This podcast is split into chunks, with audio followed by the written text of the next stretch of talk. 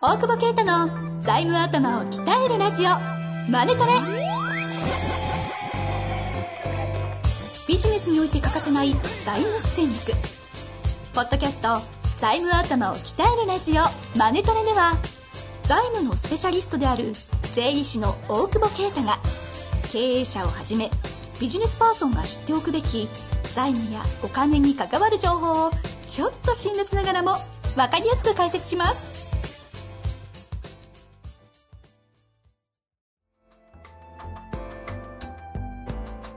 こんにちは、遠藤和樹です。大久保啓太の財務頭を鍛えるラジオ、マネドエ。大久保さん本日もよろしくお願いいたします。お願いします。えー前回なんですが、えー銀行から保証協会付きの融資が進められてるんだけど、まあそれに乗っかっていいのかというような質問から、大久保さんの方で、まあ基本的にはプロパーの融資を生のっていう言い方をするんですかね。大事なんだよっていう話をして、で、その際に複数校で多くの銀行と付き合って、いろんなとこから借りた方がいい代をみたいな話のところまで行ったんですけど。そもそも複数校についての話をちょっと今日したいなと思うんですけど、はいはいはいはい。そもそも、なんで複数項だって話をしてないですもんね。あ、確かに。そこ聞きたい。お 聞きしたいですね。そうですよね。はい。なんでですか？銀行はですね、前回も言いましたけど、はいまあ自分の都合のいいことしか言わないじゃないですか。基本的に。大久保さんと一緒ですね。そうですよ。まあみんな世の中そうですよ。営業マンはだってそれは自分に都合のいいこと言うでし まあ、あの、そういう見方もあります。ょ。で、僕らも財務とかやってますけど、はい。この銀行の金利がね、いいですかとか、うんうん。どうですかとか聞かれるんですけど、はい知らないですよ。まあ、知らないですよ。わかんないもん。で、誰がわかるかっていうと、顧問税理士じゃないですよ。うん。隣の銀行ですよ。同じ決算書見て、同じ仕事してる人は、同業他社は、その決算書に対してどういう提案ができるかっていうのは、えー、その A 項の比較、A 項と B 項の比較はこっちがするけど、はい同じものを見て同じ提案してきた、いい方取るじゃないですか。あいみつみたいなもんでしょ。なるほど。その状況に持っていかないで、メインにちゃんと支援してもらってるんでって、裏切りますよ。悪くなったら。そりゃそうですよ。金貸しですよ。でもまあ、そうですね。向こうでリスクちゃんとセット、もちろん、もちろん、知ってるわけだから。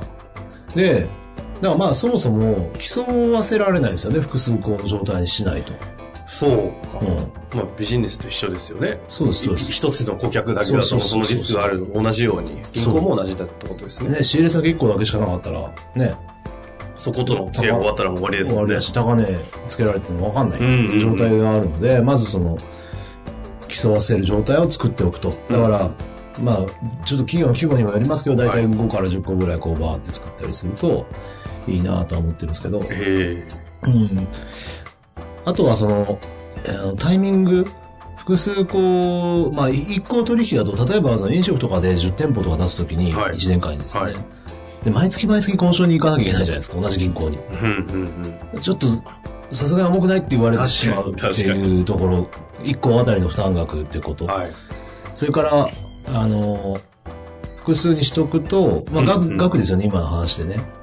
1個あたりの額が、まあ、大体その支店決済の枠とかを10個とかにしたら10倍になるわけで、うんうん。1個から例えば5億円引っ張るよりも、5000万10個から引っ張った方がやりやすいですよね。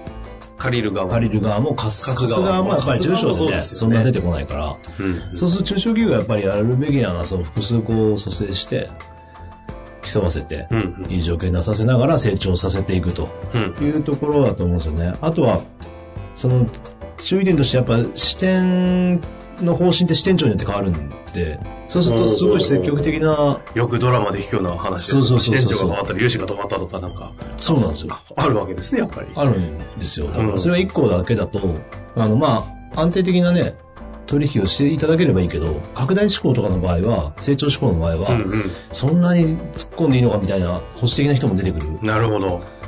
そうするとね、あの、変えられないですよね、その銀行の。えー支店長が行ったところについていくわけにもいかないし。そうですね。その銀。行1個からその取引できるのって基本的に一致視点だから、うんうん。その視点保守的な、その支店長おじさんがいる間は、あの、さらっとさ、いる間いやいる間はもう借りられないから。そうするとどうするかっていうと、ふ普通はそこしか借りなきゃ頭下げるけど、はい。IT しなきゃいいでしょ、3年ぐらい。で、なるほど。移動する？前に待つと。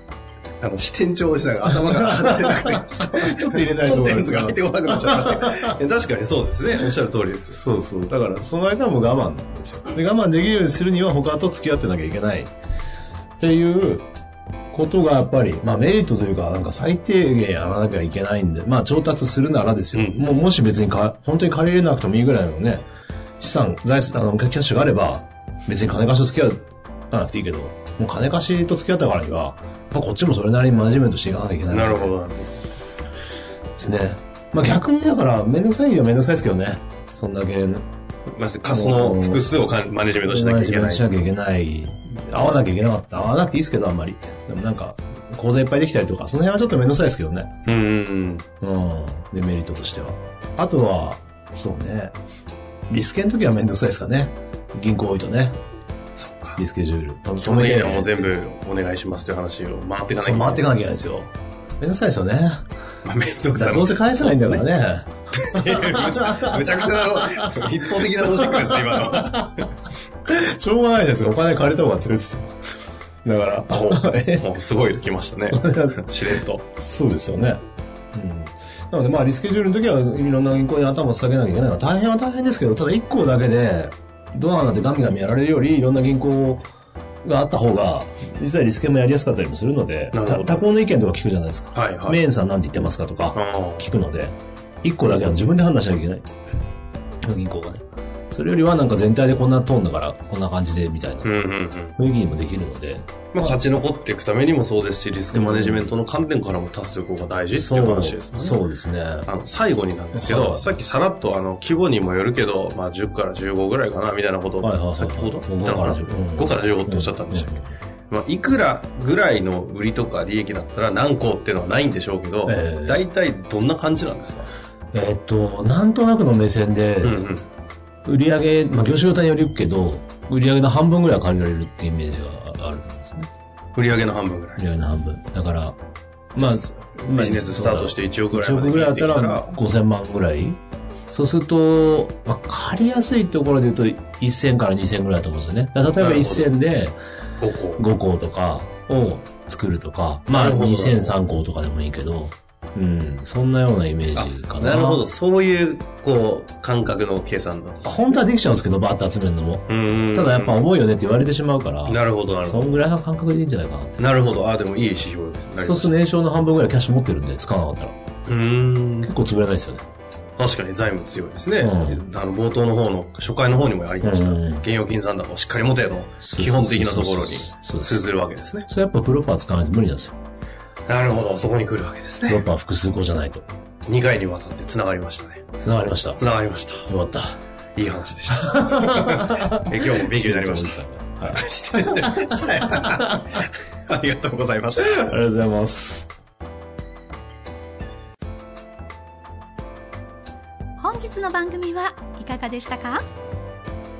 番組では大久保携帯の質問を受け付けておりますウェブ検索で「税理士カラーズと入力し検索結果に出てくるオフィシャルウェブサイトにアクセス。